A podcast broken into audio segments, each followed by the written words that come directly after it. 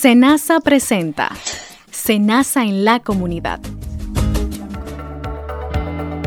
Saludos a nuestros oyentes que nos sintonizan para mantenerse al tanto de todo lo que tiene que ver y que desarrolla la, su aseguradora de salud Senasa en busca de brindarles mejores servicios y mayor protección social a sus afiliados.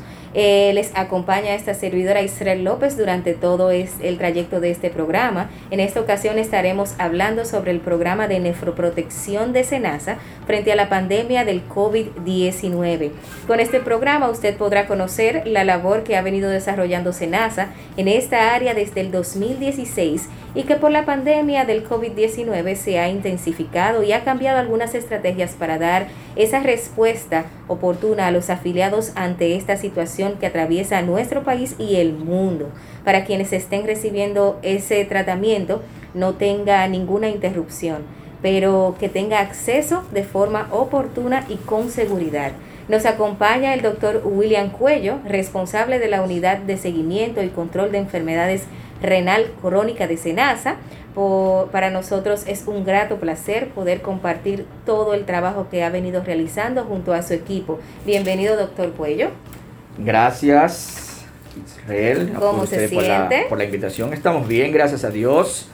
Agradecido de, de esta gran oportunidad para poder conversar con nuestros oyentes sobre esta estrategia, iniciativa que, como bien dices, ya llevamos años en Senasa eh, a favor de nuestra población de afiliados. Por supuesto, y que con la situación actual tiene, ha tenido muchos retos. Así es. Para iniciar, doctor, con unas cuantas preguntas, ¿qué está desarrollando SENASA desde que inició la pandemia con el programa de nefropatías? Eh, bueno, eh, SENASA, como garante de servicios de salud del Estado Dominicano, junto a otras instituciones, diseñaron una, una estrategia que busca eh, completamente garantizar esos servicios, eh, sobre todo a esa población vulnerable. Recordar que el paciente con esta condición de insuficiencia renal ciertamente entra dentro de esos grupos de riesgo eh, que desde un principio se empezaron a definir cuando empezamos a hablar de esta pandemia producida por el SARS-CoV-2 que produce la enfermedad del COVID-19 y el paciente renal viene dado por dos condiciones. El hipertenso y el diabético normalmente pueden tener una tendencia a caer en esta condición. Entonces SENASA se abocó inmediatamente a responder a, esta condición, dándole garantía a sus afiliados a nivel nacional de lo que sería una respuesta oportuna para que no tengan inconveniente en recibir sus atenciones. Por supuesto, doctor, ¿y cuál ha sido esta estrategia? La estrategia ha consistido en, eh, hicimos una eh, um, una, discusión con instituciones eh, afines. Ahí entró el Servicio Nacional de Salud, la Sociedad Dominicana de Nefrología, eh, un ente muy importante. trabajamos de la mano también con representantes de la Sociedad Latinoamericana de Nefrología, quien, quien aquí en el país con su representante también nos, daba, nos dio directrices, y lógicamente SENASA donde desarrollamos la estrategia para abordar al paciente desde su misma unidad de diálisis. ¿En qué consistía? Si este afiliado o este paciente ah, tenía condición de COVID, entonces tenía que ser inmediatamente aislado. El primer punto era que sea tratado en su misma unidad bajo un esquema de horario específico separado de los demás pacientes que no estuviesen infectados. Ahora, si ese paciente ameritara un ingreso o una hospitalización, ahí entonces nos abocamos a la estrategia que diseñó el Servicio Nacional de Salud cuando se establecieron centros hospitalarios para dar atención ya de ingreso a pacientes con la condición. Igualmente entonces estos pacientes eran de una manera, de una logística armada, eh, tendrían que ser derivados. SENAS entonces se aboca a ese mismo sistema de estrategia y más aún hicimos una alianza o fortalecimos más bien nuestra alianza público-privado, donde en esas mesas de negociación hicimos acuerdos donde a los prestadores eh, de la red privada iban a dar un soporte para la red pública cuando la red pública estuviese eh, saturada o no pudiera. Eh, te explico, por ejemplo, todo empezó con San Francisco de Macorís, que fue la primera provincia que tuvo este gran impacto.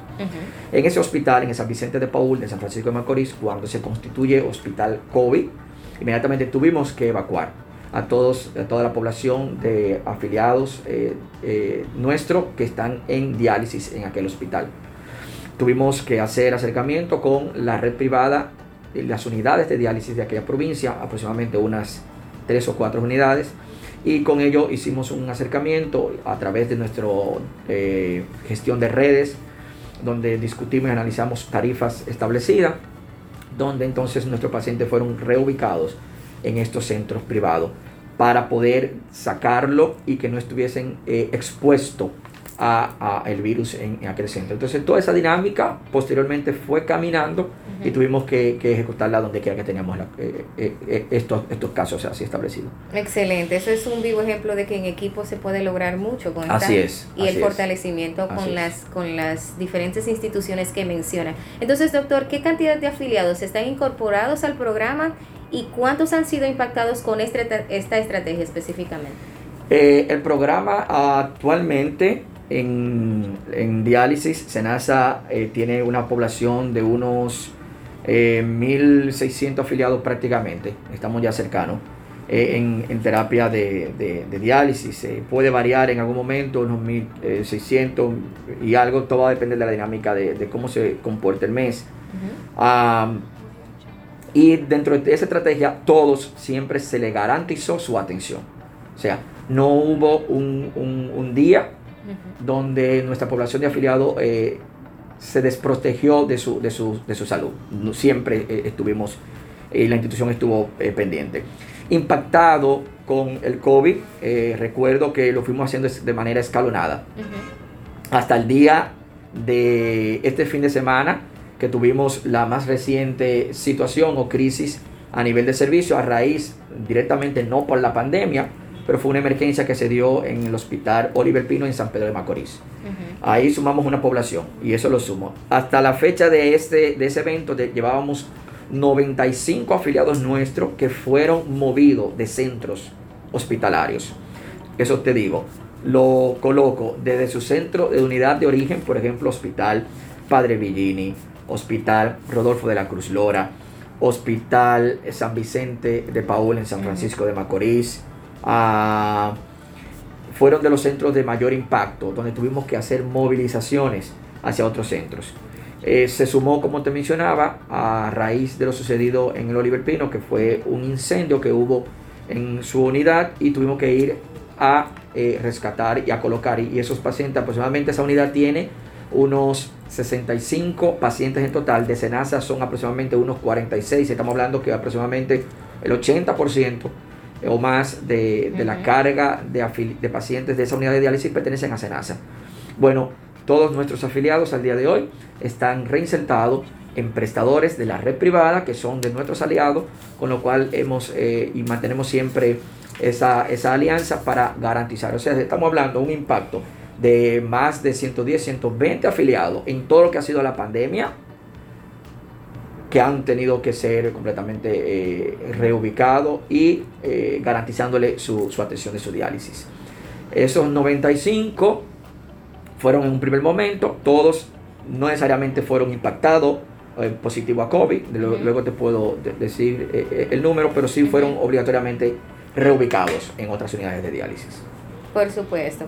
Ahora vamos a una pausa. Usted mantenga la sintonía que en cuanto regresemos continuamos conversando sobre el programa de nefroprotección de Senasa frente a la pandemia del COVID-19 con el doctor Williams Cuello.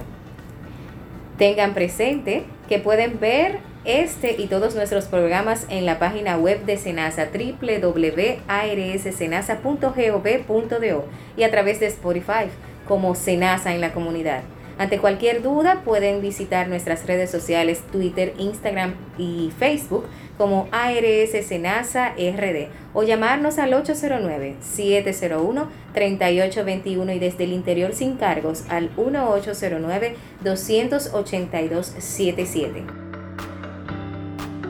¿Sabías que las personas en condición de pobreza y que viven con alguna discapacidad pueden afiliarse directamente al régimen subsidiado de Senasa? Solo deben dirigirse a una de nuestras oficinas con su acta de nacimiento, copia de la cédula si es mayor de edad y certificación del tipo de discapacidad que padeces firmada por el médico tratante o por el Consejo Nacional de la Discapacidad CONADIS. Si vives con alguna discapacidad, no hay límite de edad para afiliarte. Para más información, contáctanos al 809-701-3821 y desde el interior sin cargos al 1809-282-77. En Senasa garantizamos tu derecho. Gracias por mantener la sintonía con Senasa en la comunidad. Continuamos conversando con el doctor Williams Cuello sobre el programa de nefroprotección de Senasa. Doctor, pregunta para usted. ¿Cuántas unidades de diálisis hay disponibles en todos los eh, en todo el país para nuestros afiliados? Bueno, Senasa eh, es el, la RSQ, una mayor eh, red de prestadores puede exhibir. En el tema de diálisis hay dos modalidades. Una puede ser que la unidad de diálisis per se esté dentro de un hospital o una clínica en la red privada eh, grande o que pueda ser simplemente un espacio establecido como tal, un centro solamente de diálisis. En la red eh, pública se, vamos a, segregar por la característica de nuestra institución, que es la, la, garante de salud de toda la población y el régimen subsidiado es esa población, esa, esa masa que, que, que tenemos. Pues para la red pública tenemos aproximadamente unas 29 ah, unidades de hemodiálisis en todo el país. Eh, si carecemos de alguna unidad de diálisis en algún eh, hospital eh, público, pues entonces en esa provincia tenemos esas alianzas privadas para garantizar. Y en la red privada, en la red privada tenemos aproximadamente unas 42 ah, unidades. Si sumamos Estamos hablando de unas 71 unidades más o menos en, promedio en todo el territorio nacional, público y privada. Entonces eso nos da a nosotros una, una gran garantía de que nuestra población afiliada pueda, pueda tener sus servicios. Eh, un, gran, un gran compromiso nuestro es que sea lo más asequible posible a su lugar de origen. Por supuesto, doctor, ¿podría indicarnos un aproximado eh, de cuántos pacientes por día se pueden ser atendidos? Bueno, eso va, sí, hay una dinámica que es muy distinta. Eh, las unidades de diálisis se pueden cuantificar en base quizás a la capacidad de infraestructura de ese centro. Por ejemplo, yo te puedo mencionar que una unidad de diálisis tipo ah, el Hospital Padre Villini es un hospital modelo eh, en el tema de diálisis, fue uno de los primeros que, que, empezó con, con, este, con esta atención. Eh, es un hospital bastante eh, robusto en, en, la oferta de su servicio. Ahí tú puedes garantizar por turno, que es como se clasifica. Un paciente tiene un periodo de unas cuatro horas, que es lo que establecen los protocolos para dializarse, ser eh, colocado en la máquina y hacer el proceso. Ahí tú tienes que tener un proceso de tiempo para poder higienizar esa máquina y lograr colocar a otro paciente. Estamos hablando que en un día una máquina en un día puede eh, dializar aproximadamente unas 3 o 4 personas dependiendo de los turnos. Si estamos hablando con un centro tiene 10 máquinas y en un día puede tener esos tres turnos, estamos hablando que en un día ese solo centro puede dializarte hasta 30 personas. Entonces imagínate así que esa logística tú la distribuyes en todo el nacional, estamos hablando que en un día obligatoriamente en nuestro país se dializan cientos de personas. Cientos de personas. Cientos de personas. La dinámica es que un paciente puede recibir diálisis en la semana dos o tres veces. Todo va a depender del grado de lesión en que se encuentre su daño renal. Por supuesto, doctor, hay que tener mucho, mucho cuidado, o sea, o más bien un cuidado especial con los pacientes eh, de diálisis. Así es. Eh, sobre todo en la situación actual que estamos atravesando con la pandemia, ¿cuáles serían esas recomendaciones eh, que les daría? Es, es una pregunta súper interesante, Israel, porque eh, como te mencionaba ahorita. El paciente de diálisis es un paciente, primero tenemos que decirlo, es un paciente muy vulnerable, eh, dado de que su condición eh, viene arraigada principalmente por dos condiciones crónicas, como la hipertensión y la diabetes, y son de las dos principales eh, condiciones que los organismos, tanto la OPS como el Centro de Control de Enfermedades, el CDC de, los Estados Unidos, han, han, establecido que son de los de, de mayor riesgo. Entonces el paciente renal eh, viene con su condición ya preestablecida. Eh, pero las medidas de protección, tanto para ellos como para los que no puedan estar en la condición, eh, tienen que ser y mantenerse igual. El paciente renal tiene que igual tener un buen control de higiene, su lavado de manos.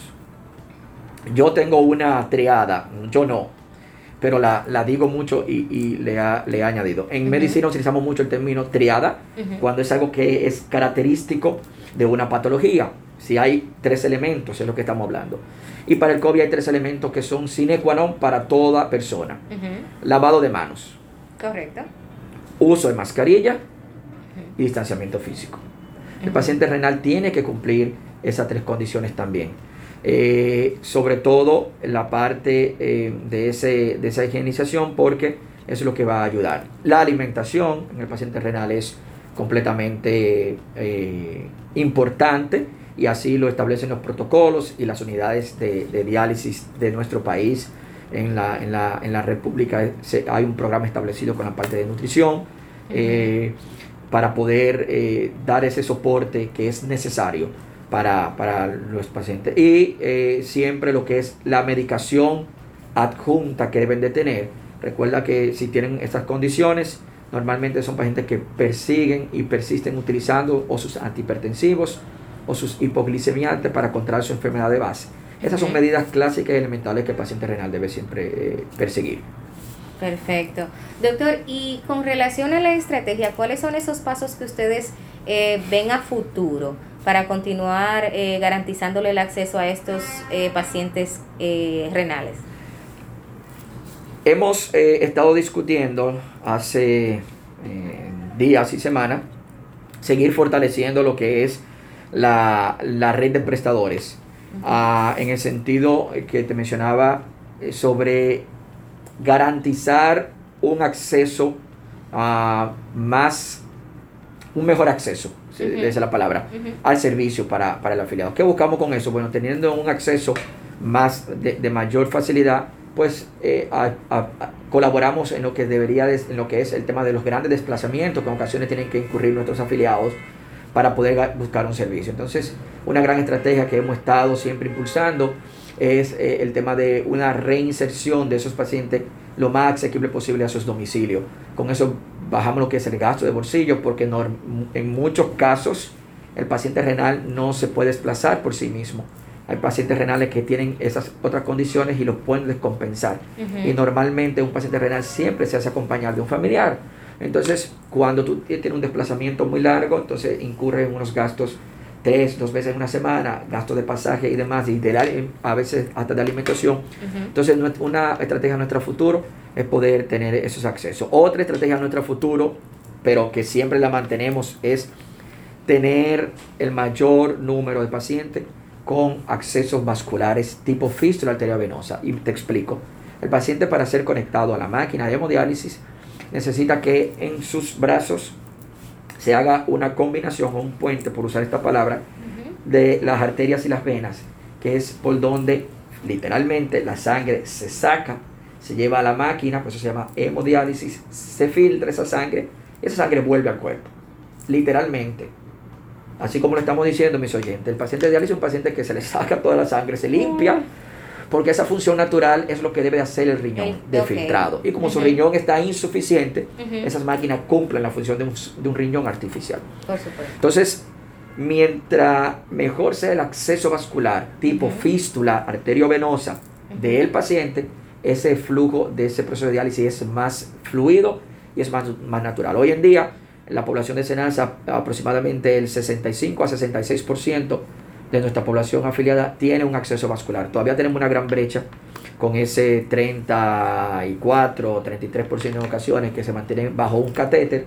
Entonces esos catéteres pueden traer muchas complicaciones, se infectan, a veces se pueden formar trombos y se obstruyen y hay que estar haciendo recambio muy a seguido. eso eleva costo, pero sobre todo hace un deterioro en, la persona. Entonces uno de nuestros grandes retos es seguir impulsando la eh, confesión de fístulas arteriovenosas lo más oportuna posible en nuestros, en nuestros afiliados para que tengan una mejor calidad de sus diálisis. Doctor, y aprovechando para los, los que nos escuchan, que quizás no tienen toda la información, estas personas que tienen esta afección, ¿cómo pueden ser incorporados al programa? Con tan solo dirigirse en cualquiera de los hospitales de la red pública o ser diagnosticado por cualquier médico, un médico familiar un que identifica sus, sus valores y lo refiere a un nefrólogo o un cardiólogo o un diabetólogo en uno de nuestros hospitales, eh, inmediatamente es identificado. En nuestros hospitales hay unidades de diálisis y también en nuestros hospitales están los counters de servicios de atención de SENASA. Con tan solo dirigirse directamente al counter, el equipo de atención al usuario recibe esa documentación, inmediatamente esa, esa información es tramitada y llega el caso vía a nuestra gestión de alto costo, vía la unidad, inmediatamente es, es adscrito al programa y empieza a recibir toda la garantía de sus servicios y de parte nuestra eh, eh, tener contacto con, ese, con ese afiliado. Pero es una vía eh, transparente, clara, que el, el, afiliado no tiene por qué voy a usar esta palabra, buscar padrinos para recibir una atención, para nada. Es algo que está establecido a través de nuestros cartones de atención al usuario. Doctor, sabemos que han, que han trabajado con la gestión de casos muy especiales. ¿En qué ha consistido este trabajo y cuántas son las personas que han sido impactadas? Israel, los casos especiales eh, van muy de la mano con, el último, con la última puntualización que te hacía.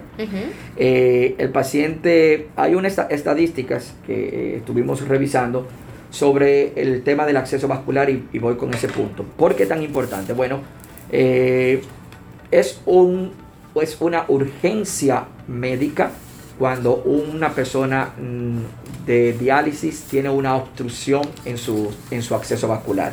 Una obstrucción puede ser producida por una trombosis. Una trombosis no es más que un, coágulo que se aloja a nivel del vaso sanguíneo y e impide el flujo normal de, la, de la sangre. Esto es una urgencia inmediatamente. ¿Por qué? Porque va a, impedir el funcionamiento adecuado de lo que es la diálisis del paciente. Entonces, estos casos especiales nos llegaban eh, y en este, esta dinámica de la pandemia se masificó. Tú dirías, ¿por qué? Bueno, Correcto. ¿por qué se masificó? Porque como teníamos limitaciones de ciertos servicios en las consultas ambulatorias, entonces a veces no era tan fácil al, al, paciente tener acceso a una consulta eh, de manera rutinaria y tenía que ir por las emergencias. Entonces ahí de esa manera eh, teníamos que abocarnos a buscar logística y de esa manera eh, tuvimos que hacer estrategias nuevamente con médicos específicos en esta área, cirujanos vasculares, no un cirujano ya general, sino un cirujano vascular que trabajara el tema de fístula para tener que hacer lo que sería una, en un lenguaje que me entienda, una recanalización de esa vena, o sea, tener que abordar nuevamente y confesionar o reparar la fístula que ya tenía o cerrar esa y hacer una nueva. Entonces estos casos especiales se dieron en todo el país, prácticamente tuvimos más, más de 10 casos de esto en apenas un periodo de, dos meses. Eh, estamos hablando que por mes teníamos 3, 4, 5 casos que teníamos que asistir y hacer una logística de, negociación para poder darle respuesta. Gracias a Dios que eh, recibimos todo el apoyo del, equipo médico que, abordábamos, de, tanto de la red pública como también la red privada, y eso nos permitió eh, darle la garantía. Por eso te mencionaba, lo gran importante es nosotros poder tener la mayor población de afiliados nuestros con un acceso vascular viable que nos pueda dar estos tipos de estos inconvenientes. Así es. Bueno, pues muchísimas gracias, doctor Williams, por compartir con nosotros estas informaciones muy valiosas para nuestros afiliados y también para nosotros, obviamente, y que demuestran que una vez más SENASA sigue trabajando sin detenerse para garantizar en los servicios de salud a más de 4.9 millones de afiliados. Nos vamos eh, a una pequeña pausa, volvemos con más. La Oficina Nacional de Defensa Civil presenta En la Ruta del Huracán una historia basada en hechos reales que puede ayudar a salvar tu vida y la de tu familia. Porque prevenir es mejor que lamentar. Hoy presentamos después de la tormenta. Luego del paso del huracán, los organismos de socorro recorrían la zona por aire, mar y tierra, ayudando a sus semejantes. Atención a todas las unidades. Necesitamos ayuda para movilizar a 60 familias de una comunidad afectada. Altagracia y Mario estaban felices de haber podido ayudar a Carmen y a José durante el huracán. Ay, Mario, gracias a Dios y a los grupos de socorro que estamos bien y que nuestros vecinos están vivos, pero pico cerquita. Bueno, que esto nos sirva de experiencia a todos y todas. Oye, van a dar otro boletín. Las rápidas acciones de los organismos de socorro ayudaron a salvar miles de vidas humanas antes, durante y después del paso del huracán al actuar conjuntamente con habilidad, experiencia y entrega. Con nosotros el ingeniero Gómez, experto en gestión de riesgo. Esta tragedia ha dejado un importante aprendizaje para todos nosotros. Nadie puede ni debe construir cerca de las riberas de los ríos o de cañadas, ya que su casa puede ser arrastrada por las aguas, pues existe la amenaza de un peligroso deslizamiento de tierra.